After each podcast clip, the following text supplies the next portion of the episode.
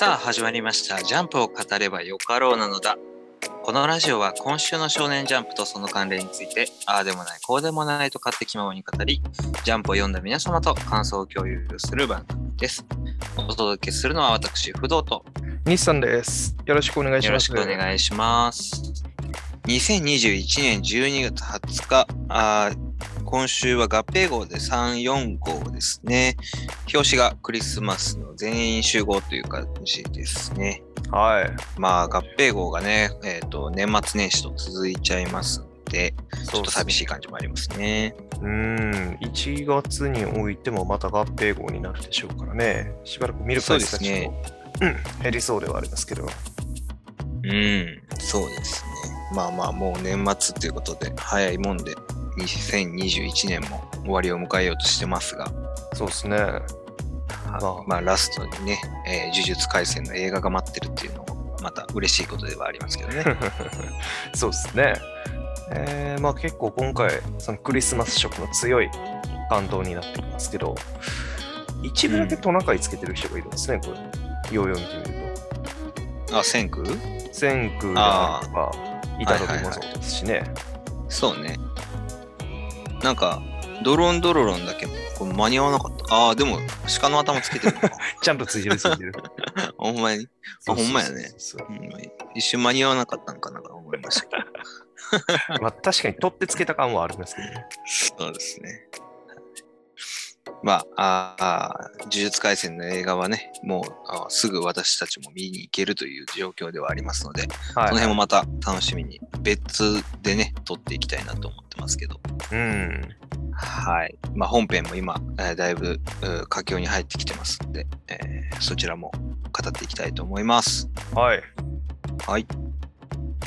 それでは、呪術廻戦第169話、東京第一コロニー丸9ということで、うんえー前回からですね、えー伏黒の戦いがあー続いてますが、芸人高場のうん参戦という状況ですね。はい。センターマンが入ってきましたね。そうですね。前回突然の衝撃ですね。えーセンターマン登場、からえー どういう戦いをするのか、見せてくれるのかっていうところが今週ですけども、そうですね。まあ実際これ、作中でもセンあのセンターマンについてちょっと触れてますね。明言はしてないですけど。これでも、俺に初めて爆笑を教えてくれたヒーローって高場が言ってるんですけど、そうですね。まあ多分芥見先生がそうだったのかな。センターマンで爆笑したあー世代なのかな。まあ僕もそうですけど、まあ確かにね年齢的にはね、我々と近いぐらいの方だったはずなんで。うん。まあでもなんか現実世界とそこパラレルじゃないんだみたいなとこはありますよね。センターマンもこの世界にいたんだっていう。原田泰造。原田泰造が、ネプチューンがいるんでしょそううね。そうそう。そういうことですよね。まあ、剣道小林もいましたし、そんな不思議じゃないか。まあでも、高場、かっこいい、強かったですね。そうっすね。体術キャラっぽい感じなんですかね。結局、術式は見れてないですけど。そう。でもなんか、まあ、これも考察にしかならないんだけど、うんギャグを一個やって、それに対してなんか突っ込むというか、体体術を使うというか、うんうんうんうん、まあこのね、えー序盤の何か来るぞからの余計な押せ Wi-Fi まあ滑ってるんですけどうんでもうんド滑り ド滑りしてるまあ僕はこの後のクソ客で笑っちゃいましたけどああ、そうですか。自分で滑って自分で切れるっていうねはいはいはい。でもその後のドロップキックうんうんうんうんまあこれもそうですよね。まあ芸名出すと、あの、ガレッジセールの。ゴリとか、うん。あと宮迫さんとかもやってましたよね。確か。テレビの中ではバラエティとかでゴリドロップキック、ううん。ドロップキックのなんかツッコミっていうのは、まあちょいちょいね、テレビとかでも見る芸人さんのなんかありますけど、ん。はいはいはい。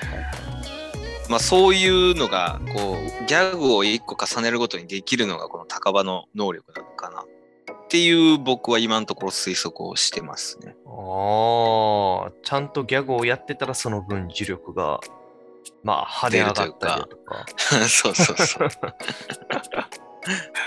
なるほど。わわからないんですけどね。まあでもなんかそんな感じなのかな。まあもしくは自分の中でそれをポリシーとしてるのか。はいはいはいはい。うん。完全にレジー様とハゼノキさんもね、あのうん困惑してますもんね。そうですね。まあ今回のんでね、そのハゼノキについてちょっと、もしかしたら1000年前にいた術師なのかなっていうふうに思われることが言われてますよね。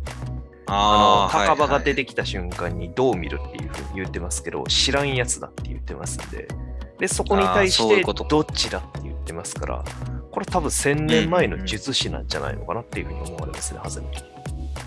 ああ、なるほど。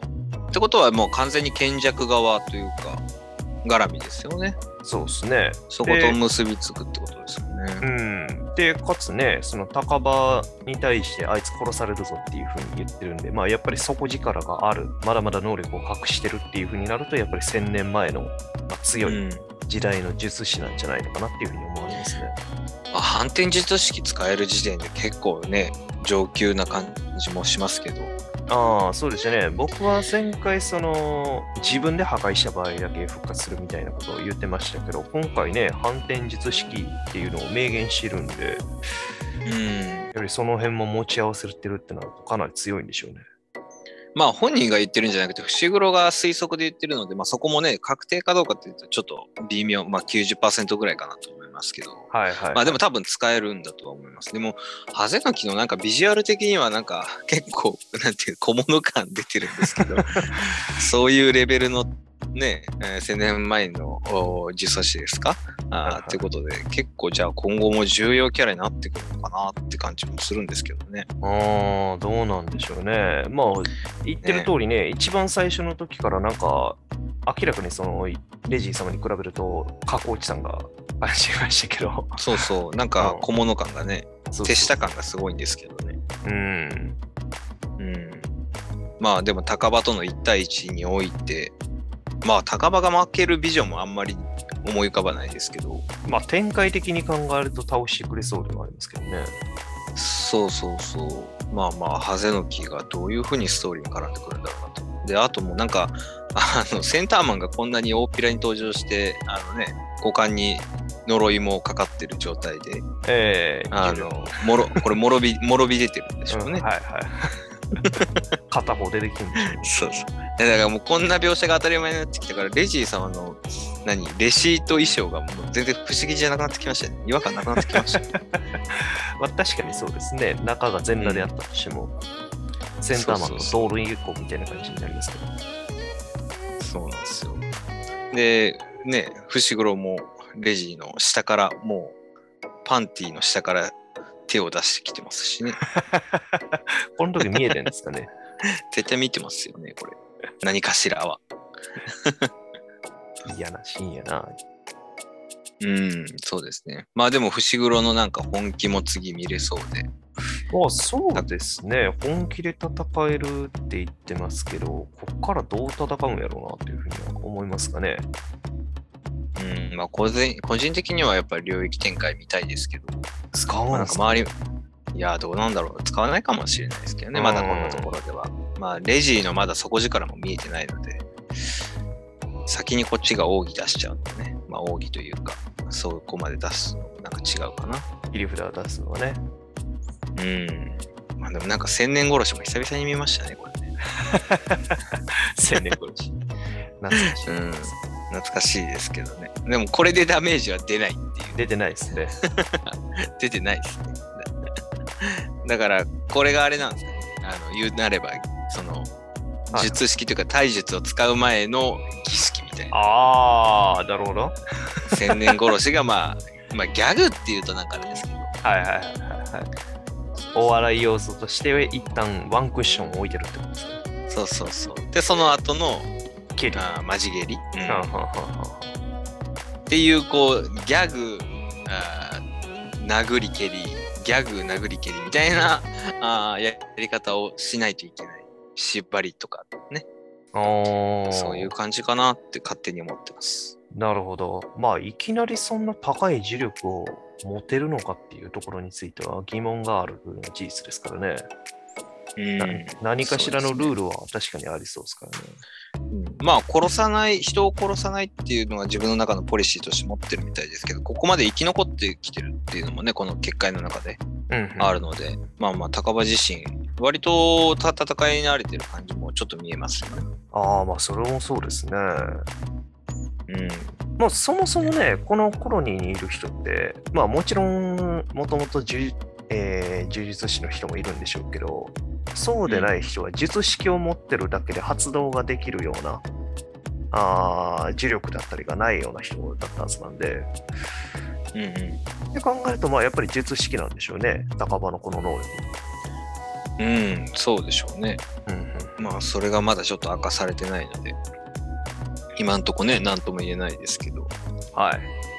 まあでもちょっとレジの本気と伏黒の本気のぶつかり合いがどういう展開になるのか、次を楽しみにしたいと思います。はい。続きまして、ワンピース第1035話、ゾロ VS キングということで、先週は、あ先週はお休みで、先々週が、えーサンジとクイーンですね。で、はいブフバーストの一撃で終わったところからの描写です。はい。これね、先週、その、この一撃でクイーン倒せんのかどうかっていう風な話してましたけど、うん、うん。お見事と いうことで。ねめちゃ、めちゃめちゃ飛んでってますね。うん。この一撃でも完全に飛ばされ、島から飛ばされてますんで、退場なのかねもうクイーンはもうお場外で、えー終わりという感じですね。なはいはいはいはい。うんうんうん。いや、3時も強くなりましたね、ほんまに。ほ んとね、結構しかもなんかうん体力残ってるっぽいですしね、まだ。あ、いや、でもその後もフラ倒れてるんで、体力的には限界やったかもしれないですけど、ああ、まあ、た確かにそうか。でももうクイーンが実際その片栗クラス、まあ、うん場合によってはその上なんかもしれないですけど、で考えたらかなり強くなってますよね。うん、確かにね。もうなんか、なんやったら、ルフィとかと、まあ、肩を並べるまではいかんのか。でも、そうね。強なったね。そう考え耐久力も上がってましたしね、剣で切られてもいてで済んでましたし。でもなんかゾロの、あーゾロじゃない、サンジのこういうあー活躍ぶりってなんかすごい久々に見る気がして、まあ、確かに大ね。物を倒す。うん。うんそんな感じもしますよね。まあでも、勝ってよかった一安心というところですね。そうですね。またゾロと、少なくともゾロと肩を並べるぐらいにはなってんのかなっていうふうに思いますんで。うんうん。まあ技もね、進化したしね。うん。で、相変わらずゾロとキングの戦いですけども、まあ、拮抗した中で、今回、キングのご尊顔があー見えましたね。ついに顔が見えましたね。ね、イケメンじゃないですか。クイーンと比べると普通にいい男ですね。ね。まあ、しかもで、その種族的なところに秘密もあるっていうことで。そうっすね。政府に知らせりゃ1億ベリーっていうことで、ねかなりル何かナーリア族。うんう。ん。ルナーリア族ってことで。まあ、ちょっとまだね、どういうあれなのかはまだ全然わかんないですけど。はいはいはいはい。うん。まあでも男前で、えーここまで強い存在で、まあさすがナンバー2っていうところがありますよね。うんうんうんうんうん。まあその1億ベリーの話とかっていうのもね、その、なんて言うんでしょう、逃げたことに対しての報告的な意味合いであるのかなっていうふうにちょっと思いますね。はい、今回のんで、その、囚われの身だったところをカイドウから救い出されてるみたいなんで、その貴重な実験体がどこに行ったのかっていうことを通報することに対しての報酬なんかなっていうふうに思いますね。あーまあももしくはもうキングっていう存在のあ正体を明かすことに対する報酬金か。ああ。うんうん。まあなんかそのね、出生のところとかがかなり秘密なので、そういうのもあるかもしれないですけどね。そうねまあでもカイ、カイドウもなんかちょっとこんなスタイリッシュな時期もあったんですね。だいぶ細身で。そうですね。スマートで、なんかちょっとね、顔的に、え、これ誰に似てるって思ったんかな一瞬その、俺にしか変えられねえのあたりは、そのエースとかなんかそのルフィとかの顔に近い感じがしたんですけどね。あーあー、主人公側の顔？そうそうそうそう。あーまあまあ確かにね。まあ、顔だけで、この一部分だけ見るとね。うん。うん。まあで相変わらずゾロとの剣撃の戦いがかっこいいですね。か今回あれですか？カレー丼ですよね、これね。カレー丼でいいんだよね。カレーうどん、カレーうどんでいいんだよ。カレーうどんか、これ。うんああ、確かにそうか、カリうどん。そうそうそうそう。カレーうどん。なんかさすがに分かんなかったですよ、これは。下流下流。まあまあギリギリですね。ギリギうんうん。リ。うん。まあで、しかもラストは大盛り、大盛りカレーうどんですからね。大盛り言ってましたね。ねえ。そうそう。えーでもこれもやっぱかっこいいですよね、技がね。竜を、この炎の竜を出すっていうところ。あーまあ、その辺はカイドウに重なってくるところがありますね。うん、まあ、確かにね。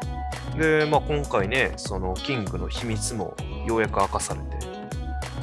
そう。まあ、明かされたにしてはで、でも、ラストね。ああまあ、倒したのかな、これはね。ゾロを切ったという、竜ごと切りましたということで、え新しい三刀流の技が見えましたけどね。炎王三刀流。うん。この辺もだからゾロもまた進化してますよね。そうっすね。アシュラの上って考えていいのかな？じゃあないんですかね。やっぱりまあ、覇気をまとっての攻撃ですしね。うんうん。結構でも技名長いっすよね。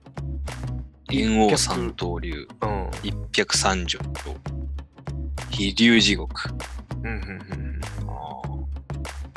しかもキングのあの羽がね、片方切れちゃってる。ああ、確かにね、切られてますね。そうそうそう。だからこれがちょっとキングがどうなるのか、せっかくこう正体も明かされてね、明かされたいろいろ瞬間に倒されるのか。そうそうそうそう。まあまあ、これで退場、なんていうの、作品自体から退場ってことはないと。うん、うん、うん。うん。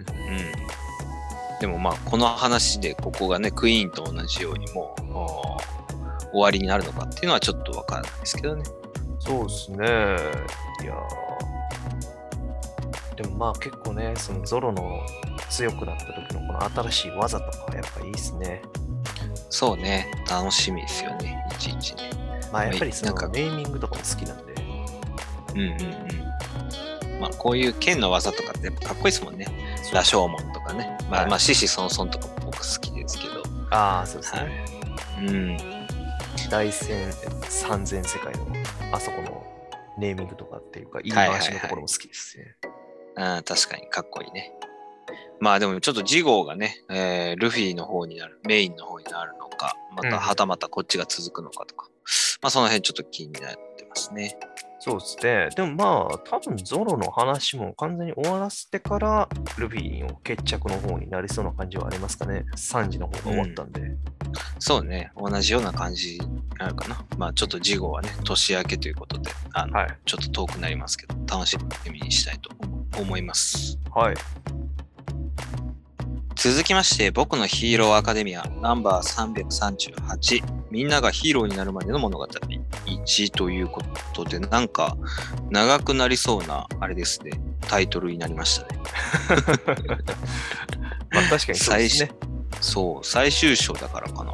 うんあーみんながヒーローになるまでの物語っつってるんで、どうなんでしょう。結構話広げると言いますか、みんなの話を語っていく感じなんですかね。最終決戦までのインターバルの物語っていう解釈でいいのかな。うんうんうんうんうんまあ、みんなの準備期間ですよね、この1週間のね。うん。そうですね。を描こうとしてるのかなと思うんですけど、まあ、青山くんが拘束されて、デクがあー手をね、差し伸べたところが先週までですけれども、はいはい。うん。まあでも、塚内さん、厳しいですね。緑谷くんと言いながら、青山と、やはり、えー容疑者に対しては、厳しいですね。冷たい対応ですね。まあでもやっぱりね、どうし、しょうがないですよね、この辺は。割と現実的な対応してますよね。まあそうですね。容疑者相手うんにそんな敬意を表すような呼び回しというかね、言い回しはしないでしょうかそう。で、これ以上喋らせるわけにもいかないっていうところとかね。ら。うん。うん。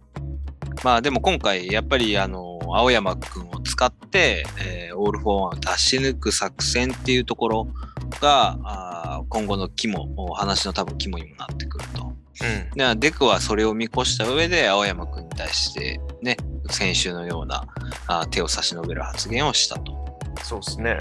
うん。そう。でまあ今回良かったのがね、あーあの委員長とかがあー後ろからちゃんとフォローアップしてくれて、はいはいはいはい。うん、それは過去の話じゃないですかと。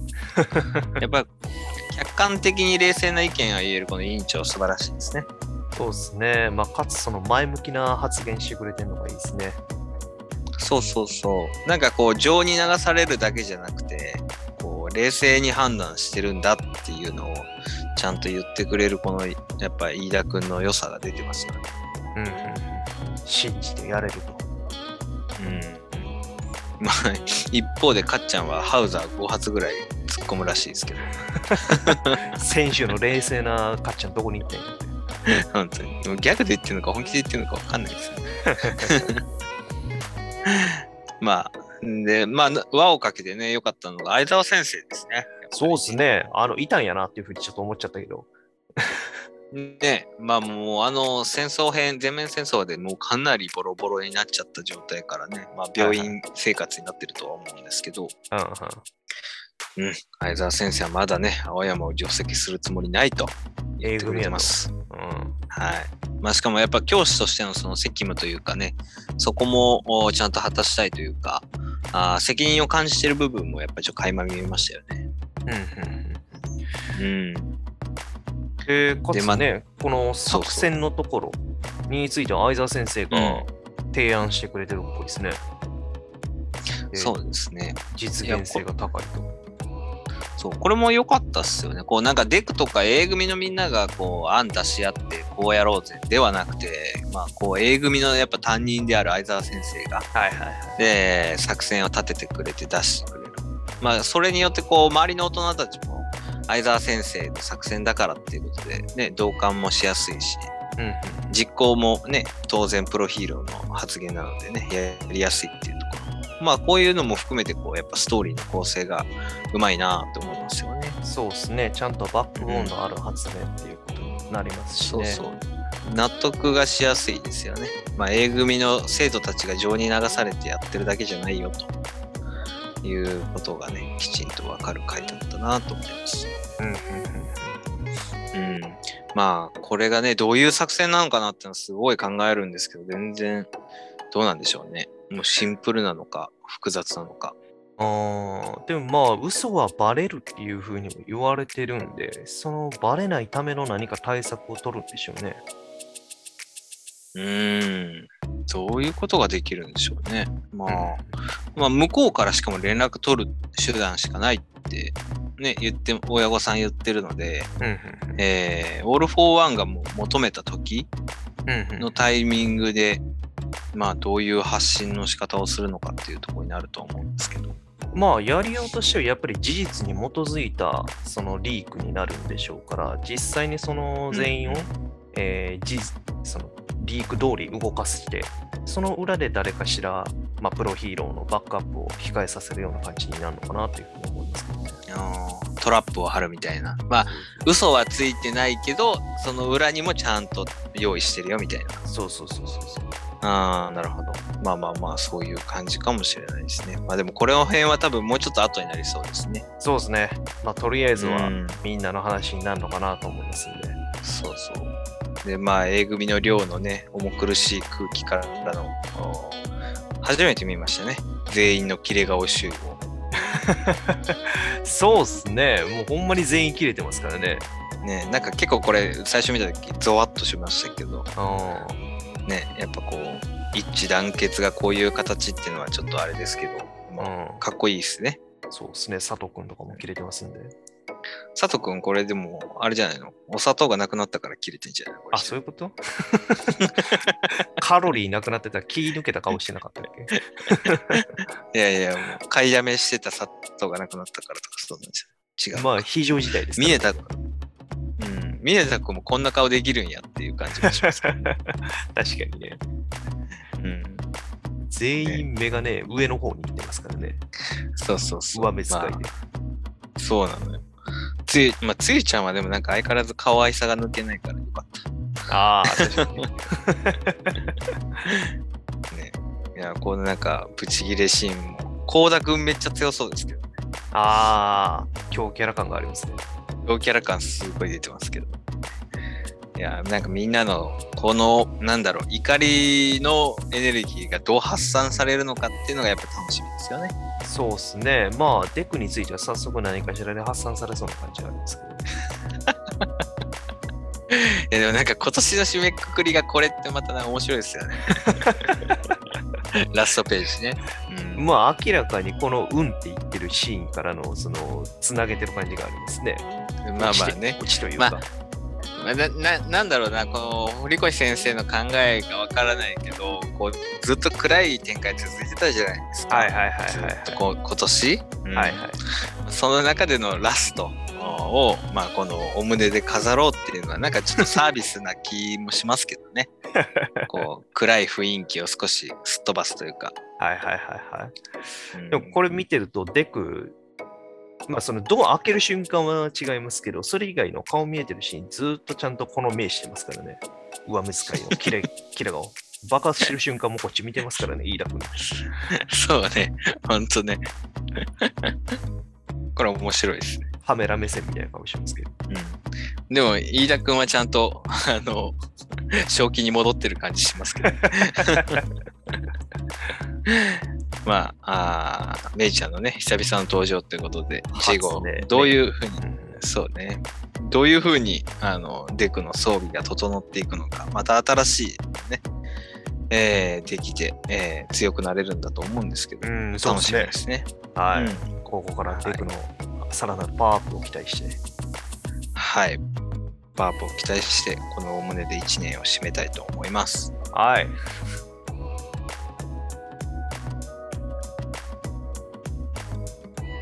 続きまして、青の箱34話、女の子ってということで、えー花火大会ですね、うんの続きになってますが、残念なお知らせ。残念なお知らせ？うん。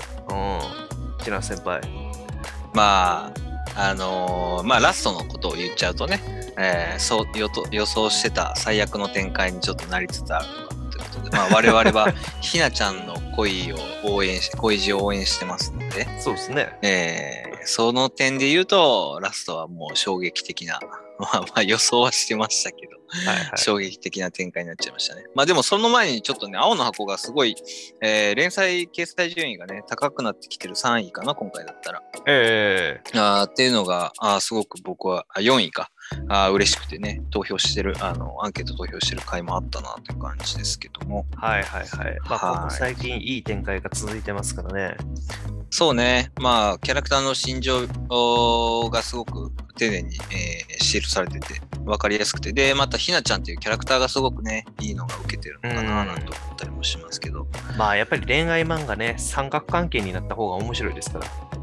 まあもちろんそうですね。まあでも、ね、このひなちゃんと大輝のおデートの後ろから見つめる先輩？え何を思ってのこの顔なのかっていうのもちょっとありますよね。ー、そうですね。まあその前にそもそもですけど、先輩結局あれでしたね。あの、浴衣着てなかったですね。うん。まあですね。まあなんか、それでもこの強、なんでしょうね、溢れ出る強者感。マジで？ハーフパンツよ。いやいやいや、ハーフパンツだとしても、ななんでしょうね、このお本妻感というか、あメイン、メインヒロイン感、せこいですね。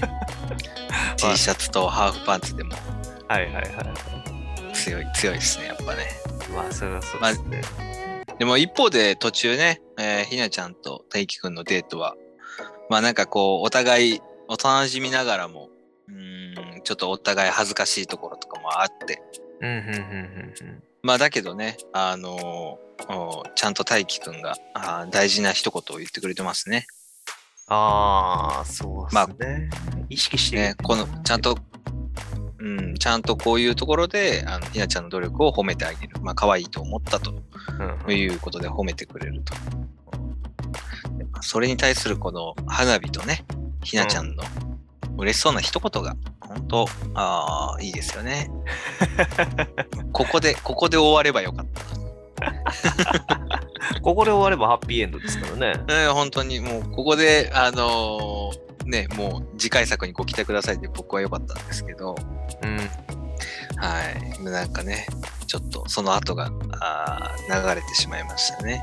そうですね。えー何を一人で、まあ、トイレに行くって言ってるんでしょうがないんですけど、ひなちゃん置いていく？普通。ちょっと俺だったら我慢するな、トイレな。ああ、まあ一応ね、休憩時間ですからね、これ今。いや、まあ、そうだとしても、まあね、そうなんですけどね。で、まあ、案の定、まあ、千夏先輩とお二人っきりになる展開来るんじゃないかと。で、ねまあ、我々、我々が危惧しているのは、まあ、二人っきりになるならまだしも、えーそれをひなちゃんが見てしまう。うん。うん。それが一番まずい。間違いない。うん。その、まあ、裏切りですよね、ある意味ね。まあ、もう完全にデートですからね、今回のこのそうそう。そうそう。もう見方によっては浮気と言ってももうしょうがない話になってしまいますので、あーまあ、はいそこ言うとね、今回の大輝くんのこのムーブでちょっとどうかと思うっていうのが一個あったんですけど、うん。はいはい。可愛いって言った後に、まあ、ひなちゃんが喜んでるじゃないですか。はいはい。その後の大輝くんが可愛いって一言でこんなに嬉しそうにするもんなんだ、女の子ってっていうふうに言ってるんですけど、大輝くん自体は別になんか嬉しそうな感じじゃなくて、なんかこれもテクニック使えんなみたいな顔してる感じがあって、ああ、俺、技一個覚えたな、みたいな。先輩にも使うたろうみたいな感じの、そんな感じのね、雰囲気がしちゃって。ああ。なんか俺、メラっていう技覚えましたみたいな。そんなレベルの、メガンって覚えましたみたいな、そんな感じのレベルですか。新たな呪文を覚えました、確かにね新たな自分を覚えましたみたいな感じですね。確かに確かに。それは俺も思った。ちょっと大気どうかしてるぜって少し思ったけど。うん、の普通に笑顔を見て、あ結構嬉しそうにしてくれるんだったら言ってよかったなとか、なんかもうちょっとね、あの大輝くん自身の喜びを表現してくれるんやったらよかったんですけど、単純になんか感心してる感があったんで、いや、だからそこが結局今大気がひなちゃんに思ってる本心だと思うよ。まあそのま要するに、あ、えーこう気持ちがそのひなちゃんに向いてない。うん、うん、先輩あくまでひなちゃんはこう女性の中の一人っていう認識、まあ、もう幼馴染の友達かな、はい、あーっていう認識でしかないっていう描写がここに含まれてるんだと思いますけどね。まあそうまですね。あ、あくまで、うん、あくまで本命は先輩なので、うんうんだ要要するにひなちゃんが喜ぶってことは、あー先輩もこの言葉で喜ぶんだろうなと。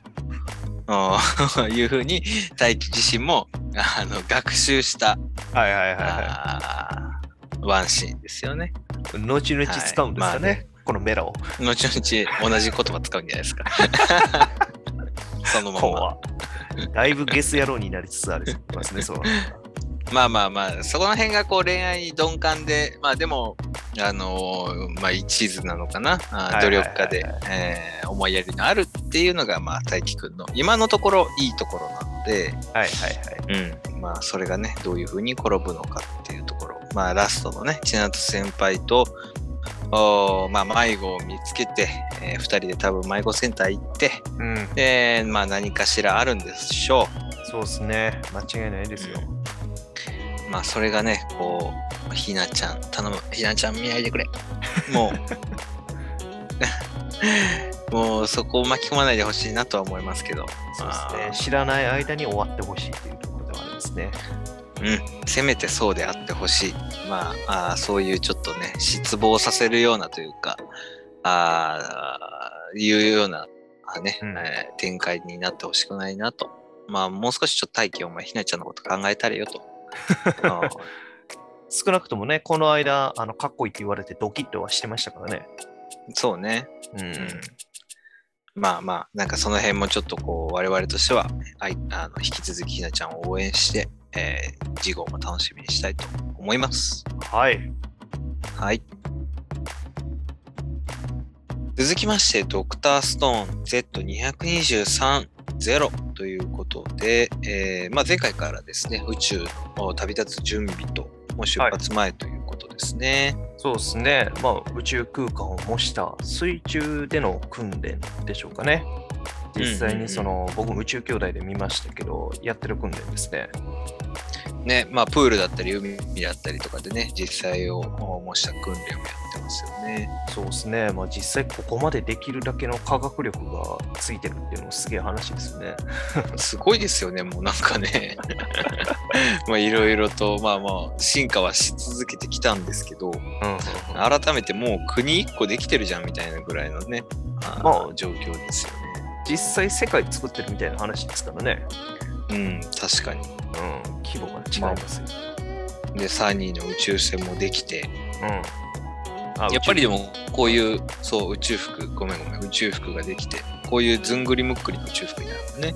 そうですね。なんか、あの、現実の宇宙服に比べると、なんか丸みを帯びてる感じがあるんですね。ね、なんかそういうのもおあるのかな？あーこう、なぜこうなったのかみたいなのもあるのかもしれないですけどね。うん。まあでも、うん。うん、この前ニュースでもやってたね、あの前澤さんの宇宙のね、ああいうのも見ると、やっぱ SF とかの映画とか見ちゃうと、どうしてもそうスマートな宇宙服が多かったりするから、どうしてもイメージ狂っちゃうんだけど、現実は割とこうずんぐりで、えーなんていうか厚みのある宇宙服がスタンダードなのかな？そうですね。まあ、やっぱりその、実際から服中に服着てたりとかするんで、その間の空間があった方が動きやすかったり、着心地はいいのかもしれないですね。ああ、なるほど。まあまあそうね。SF とかだとしかももうこう機動性重視みたいなとこあるしね。うん。間違いないですよ。まあ、どっちかっていうとね、安全性の方がね、これ大事ですからうんうんうんうん。ね。で、まあ、別れのシーンということで、いろんな人と別れをしてますね。はい琥珀とルリであったりだとか。ああ、ルリちゃん久々に見ましたね。なんか。あ そうですね。もう、基本的にずっと石上村の方かな、の方でず、あのー別れて行動してましたんで、ね、なんかこの二人の描写ってすごい久々な気がする。うんまあ、もしかしたらその一生会えなくなる可能性もあるっていうところを思ってこの別れをしてるでしょうからね。はいはい。まあでも出発前のおスタンリーのこの柔らかい顔もいいですね。そうですね、このゼノとのやりとり、めちゃくちゃいいですね。その、シガレット、あ紙タバコか、はいはいはい。こういうのを渡してるところとかもやっぱり思いやりがあるなっていうのは、まあ、幼馴染だからっていうのはあるんでしょうけど、なんかね、この二人は本当特別なそういう関係が垣間見えますよね。うん、エモいというかね。うん。そうね。なんか気を利かしてくれてますよね、ちゃんとね。そうですね。で、まあ、かつ、やっぱりその流水とのうん。このバトンタッチといいますかね。このシーンがはいやっぱいいですね。ちゃんと受け継いだよっていうふうなことが、意思を表してくれてるシーンといいますか。かっこいいですね。うん。うん。で、ところ変わって、ルーナの方ですね。まあ、やっぱりクールな女で。内心はすげえだいぶ動動揺してますけど。だいぶ動揺してます。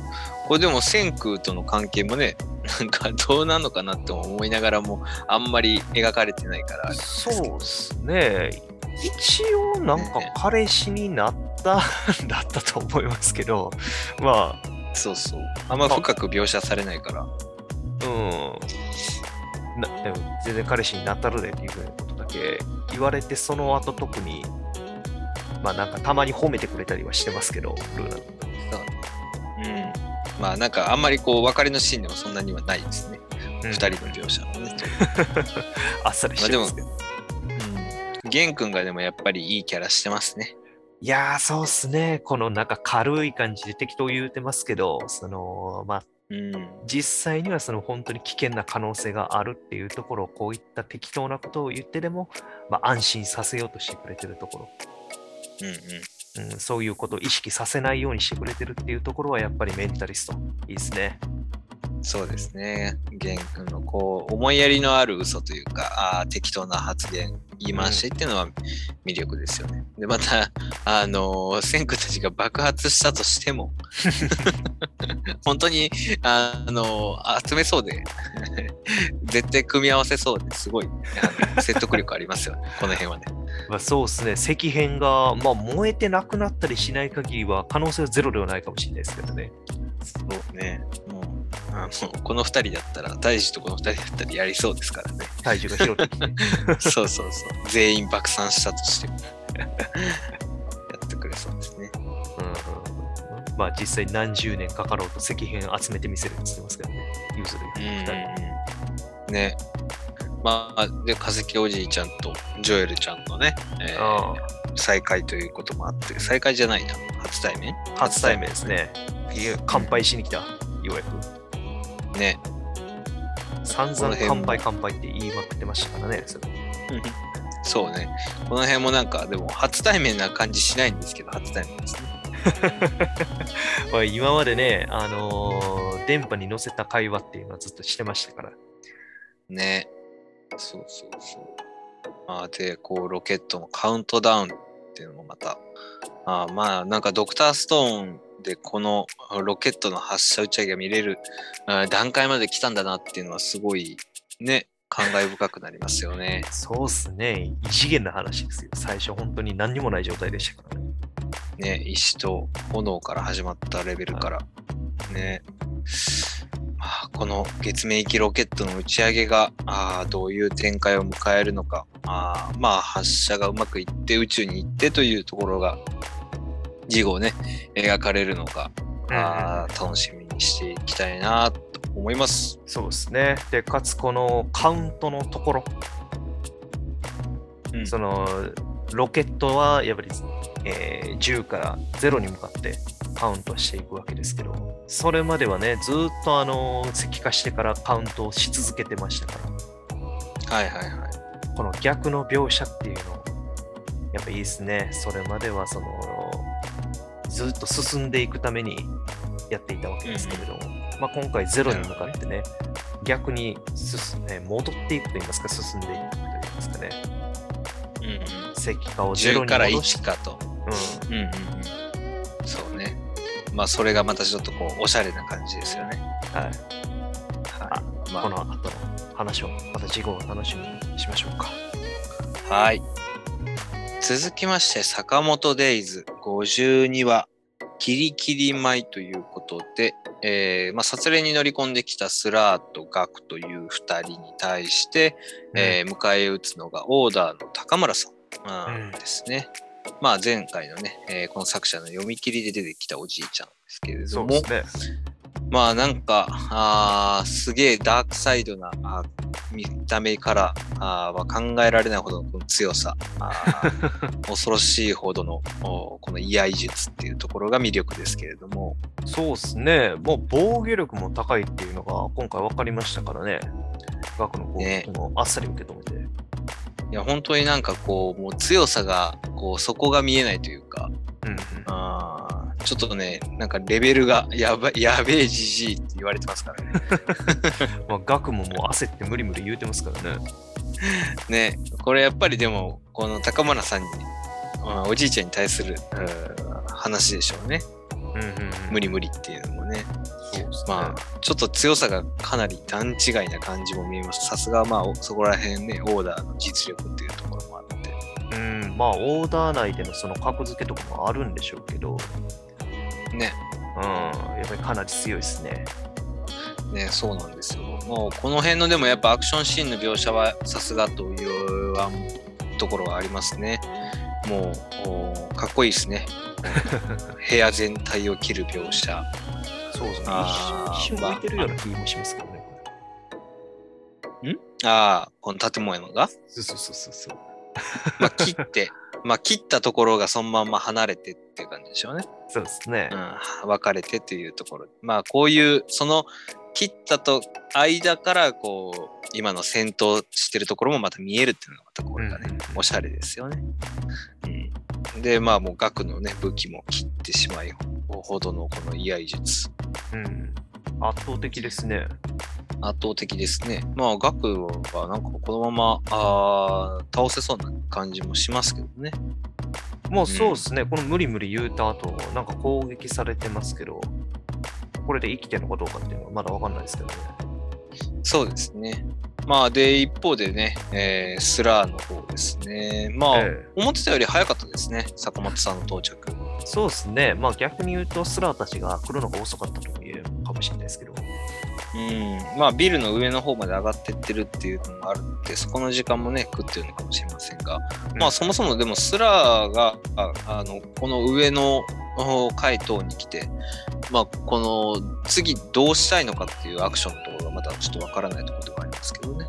まあ、皆殺しをしたいのかな、単純に。うんうんまあそこに対して坂本さんたちが到着したと。まあ今回アパートとお坂本さんとおシーンですけれども、うん。うスラーの名前が明かされましたね。ん、ね、うずき。うずきという名前と、うんまあ、坂本くん付けで呼んでますね。うんうん。まあもともと知り合いというか友達というか。さん付けじゃないんで、まあ、どういう関係性やったんでしょうね。同格やったのか、まあ、場合によって上やったのかもしれないですし。うん、まあでも坂本、まあそうだね。どまあ同期とかね、そんなぐらいの感じかな。うん。まあ、でもまあ、お二人のね、その過去の関係性っていうのはかなりちょっとありそうですよね。殺練時代、時代だと思いますけれど。うん。で、まあ、一方で、アパートの腕が切られるほどの、一瞬で切られるほどの、このスラーの実力とね、坂本さんもお気づかない間にナイフをお溝落ちに刺されるほどのこの素早さ。うんやはり、まあ、ラスボス感というか、ボス感が漂ってますね。そうですね。やっぱり一味違うと言いますか。うん。もまあ、かなりちょっとこの後の戦闘が苦労しそうな感じもしますね。う、もうすでに割と深で追ってますからね。そうそうそう。思った以上になんかちょっとおまずい状況だなっていうのが今回分かりましたけどね。うん。もう早速痩せることになりそうですね。うん。なんかその辺の、だから坂本さんの今秘めてる力っていうのが、このおスラートの初戦で、えーどこまで通用するのかとか、まあ通用しないのかとか、あーどこまで戦えるのかっていうところですね。まあ、うん、どうなるのかな。ちょっと怖い反面、早く見たいなっていうところありますね。はいはいはいはい。まあ、ここでね、スラーを倒せるなんてことは多分ないと思って、まあないでしょうね。そうそう、坂本さんがどこまでこう、持ってる力が出し切れるのかっていうところが、あー気になるところですね。そうですね。まあ場合によってはね、あの、おじいちゃんが額を倒して合流してくるパターンもあるのかなと思いますね。ああ、そこの共闘とかね、うんうんまあ他のオーダーのメンバーも集結する可能性もありますからね。はいはいはい。まあ、その辺も含めて面白く、どんどん面白くなってるこの坂本テニスに注目していきたいと思います。はい。続きまして、ジャンププラスよりダンダダン第37話、大蛇伝説ってこれじゃんよということで、うんえーまあ、モモがね、ブチ切れたところから前回つながって、えーまあ、大蛇のちょっと胃袋かな、あーうん自身の呪われた家の一角からあー引きずり込まれてしまったというところからスタートですね。そうですね。まあ砂になってるっていうところで逃げ出そうとしてますけど、うんうんうん。まあ、あ3人ので、全力ガード。この祈祷家との肉弾的なぶつかり合い。あーまあでも、一方でまさかあれですね。あの、祈祷家も飲み込まれるとちょっと思ってなかったですね。ここはオカルンたちの起点がね。ね、聞きましたね。ああ、よかったよかったっていうかね、二人ともなんとか無事みたいですし。うんうんうんううん。ん。でもまあなんか主人、主人うん公側だけが飲み込まれて大変な目に遭うのかなと思ったら、まさかのババアを含めた祈祷家連中も飲み込まれて、少しちょっと、少し晴れましたね。少しだけね。ね。気持ち悪い連中でしたから。そうそう。で、まあ、あー飲み込まれた先っていうところが、あーなんかすごいですよね、これ。どうなってんだろう。なんか地下世界みたいな感じですけど、家が複数ありますよね。そうそうそう。それもちょっと気になってね。これまで飲み込まれた家っていうことなんでしょうね、多分。うん。で、なんか奥の方を見ると古古い家、まあ、昔の歴史ある家っぽいところもあるから、まあ、過去のこうおその地にあった生贄の場所とか、うんあーとつながってるのかなとか、まあ、飲み込まれた家、えーですよね。まあ前週で確かそのジジの家も時代によってその形が変わっていったけど土地は同じみたいな話は確かされてたんで、まあ、もしかしたら最終的に家ごと飲み込まれるような感じになるのかもしれないですね。うん、かもしれないですね。まあで、一方で、えーこの祈祷家が200年だったっけ、えーまあ守り続けたとか信,、えー信仰し続けた相手っていうのはもう大蛇ではなくて、えーまあモンゴリアンデスワームという、えー巨大まあミミズのは、えー、ユーマであると。そうそうそうですね。まあ巨大ミミズということで、まあ映画とかでもね、ちょっと B 級映画とかでもありいるデスワームですけれども、そうですね、サンドワームみたいなものとかの名前では僕はよく見ましたけど、うん。まあでも、こう改めてこう真正面から描かれると気持ち悪いですね。この辺の描写もさすがですね。そうですねうん、口が気持ち悪い感じになってますから。そうそうそう。で、まあ相変わらず祈祷家はアホなので、えーまあ大蛇様と崇め立てまつった上で、えまあなんかポーズをすれば食われないのかとか、このポーズをすれば食われないっていう考え方もよよくわからないですけど、まあその辺もまあ洗脳というか、あーもう偏ってるなっていう感じもしますけどね。うん、まあ実際には中に入ったことは全然なかったんでしょうね、おそらく。うん、そうでしょうね。まあ多分生贄に捧げてきたっていうだけで、えーまあ罪のない人を捧げてきただけというか、あーなんでしょうね。まあ このゲラッパゲラゲラミソンバミソミソも 面白いですけどね。わけわかまあらない。本当わけわからないですけどね。まあ、なんか 語呂はいいですよね。うん。まあそんな沈めるためのね温度も取ってる中あー容赦ないモンゴリアンデスワームの攻撃がもう祈祷家を3人ぐらいかな？4人ぐらいか飲み込みましたね。ああ、そうですね、4人ですかね。1人とおばちゃんだけ逃げてるんで、そうそうそうそう。まあ、人数が多い方に行ったんですかね。うん、ババアは当然生き残りましたね。まあまあ、まだぶっ飛ばしてないので、それはいいんですけどね。そうですね。でもまあ結局そのやっぱりユーマであるだとかになってきましたね。心霊現象っていうよりも。うん、そうですね。まあ、そのユーマを崇拝、まあ、勘違いして崇拝し続けてるこの祈祷家うんと、まあ、その祈祷家がこれまで行ってきた、あーその呪われたね、えー、生贄っていう文化あーに対する主人公サイドっていうところですよね。ただちょっとラストが本当にね、よくわからなくて、なんで頭を抱えてるんだろうっていうのが少し気になりますよね。ああ、まあそうですね。特に前兆らしきものもないですが、やっぱり時事だけが無事っていうところを考えると、超能力だとか、うんまあ異能力持ってる人にだけ聞いてるのかなと思いますね。そうですね。まあ、そこの仲間外れ感で言うと、ジジイだけなので、まだ、まあ、能力的なね、異能力がないのは。まあ、ただこのモンゴリアンデスマーも、この大きさといい、確かに、こんなの絶対倒せないっしょって感じなんですよね。うんうんうんうんまあ、逃げて終わりの展開とかは全然あると思うんですけど。ああ、まあそうですね。うん。まあね、この辺がだからちょっとどういう結末を迎えるのかっていうのがちょっと読めないのがありますけど、そうですね。まあ、とりあえず、ず祈祷家さえうんうん、祈祷家さえ、まあ、あー倒してくれるというか、ポコってくれたら、まあそうですね。この家の上にさえ行かなければ多分無事なんでしょうから、そうそうそう。まあ、人家さえねぶっ飛ばして逃げてしまえば安全でしょうからね。うん、封印してね。まあ、それで、まあ、時事のちょっとあー問題をね、解決できれば、あー一番いいのかな。まあ、でも、多分、時事はでも、今回、まあ、これも推測ですけど、能力に目覚める展開になるのかな、まあそうですね。今のところ関わった子展開的には。うん発動してますんで。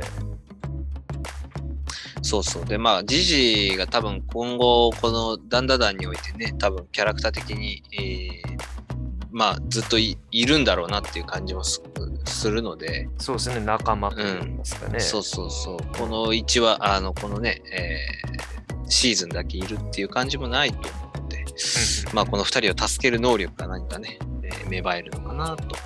はいはい。まああ、そんなところで、ダンダダンは年末内にもう一回見れるっていうところですね。そうですね。合併号関係ないですから。はい。こういうところがやっぱり、えージャンププラスのいいところと、うん、タツ先生の、うんまあ、このね、はやスピードですよね。すごいですよね。週刊連載でここまで書けるのすごいと思います、本当。まあそうですね。結構綺麗にクオリティの高い絵描いてくれてますんで。本当に。まあ休みもなくね、その辺も、うん、含めて来週楽しみにしたいなと思います。はい。はい。はい、それではあーエンディングです。まあ、今回ね、ジャンプの最初のカラーのお宣伝のところにもあるように、うん。えーヒロアカの、えー6期ですね、が2022年の秋はい。ということで楽しみですね。そうですね。秋か。まあまだもうちょっと時間はかかりますけれども、全面戦争、うんうんこの話が出てきますんで。そうね、もう全面戦争始まったらもうほぼアクションが 絶え間なく続くので、そうですね。かなり気合い入れてほしいというか、気合い入れなきゃいけない流れになりそうですよね、6期はね。そうですね。制作会社の方もかなり大変になりそうですね。ねもう休みなく、絶え間なくって感じなのでね、展開も含めてね。なんかその辺も、まあ22年秋か、まあでもいいかな。あー秋までの楽しみができるっていうのは嬉しいですね。まあそうですね。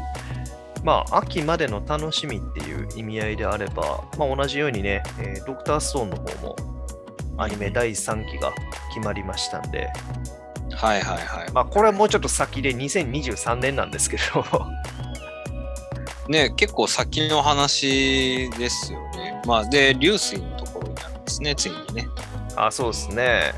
いやーまあ、テレビスペシャルでね、リュースについての、えースペシャル映像といいますか、スペシャル回みたいなものも出てくるみたいで、これは2022年の夏らしいですから、はいはいはいはい。ワンクッションを挟んで、第3期までをちょっと楽しみにしたいところですね。本当ですね。まあ、まあまあ3期となれば、多分その、えーソユーズかの故郷の方の話になるのかなというふうに思うんで、うんうんうんうん。そっかそっか。ああ、なるほど。でも二期、で外伝、うん、2期で司を寝かしたところの話になりますから、うん、その後の話だと、そういうはいはいはいなるははずですから。い。ソユーズとこね。なるほど。まあ、ソユーズとかフランソワとかね、あ、そうそういいキャラがどんどん増えてきますしね、面白いと思います。個人的には外伝も早くアニメ化してほしいなと思いあますけどね。あ、外伝ですね。あれはめちゃくちゃいい話ですからね。まあ、もしかしたらまだ見たことないっていう人もいるんじゃないのかなっていうふうに思いますから。そうですね。ぜひ見てない人はね、あー外伝、どっかで見れるのかな、あれ。まあ、あの、買うことで一応見ることができますね。外伝の単行本ありますんで。ああ、そうなんや。じゃあ、そうそうね。外伝の単行本で、お父さんの物語ね。そうそうそうそうぜひ見てほしいですね。めちゃくちゃエモいですから。はい。まあ、あーで、来たる24日、あー呪術廻戦のゼロゼロ巻のね、映画を、おまあ、いろいろとお言ってますけれど、うんまあ我々も見て、えーまた感想を語っていきたいという思います。そうですね。まあ、はいすぐにでも見たいところなんで、楽しみにしていきましょはい。はい、えーそういうことで、えー今週のお新年3、4号を語ってきました。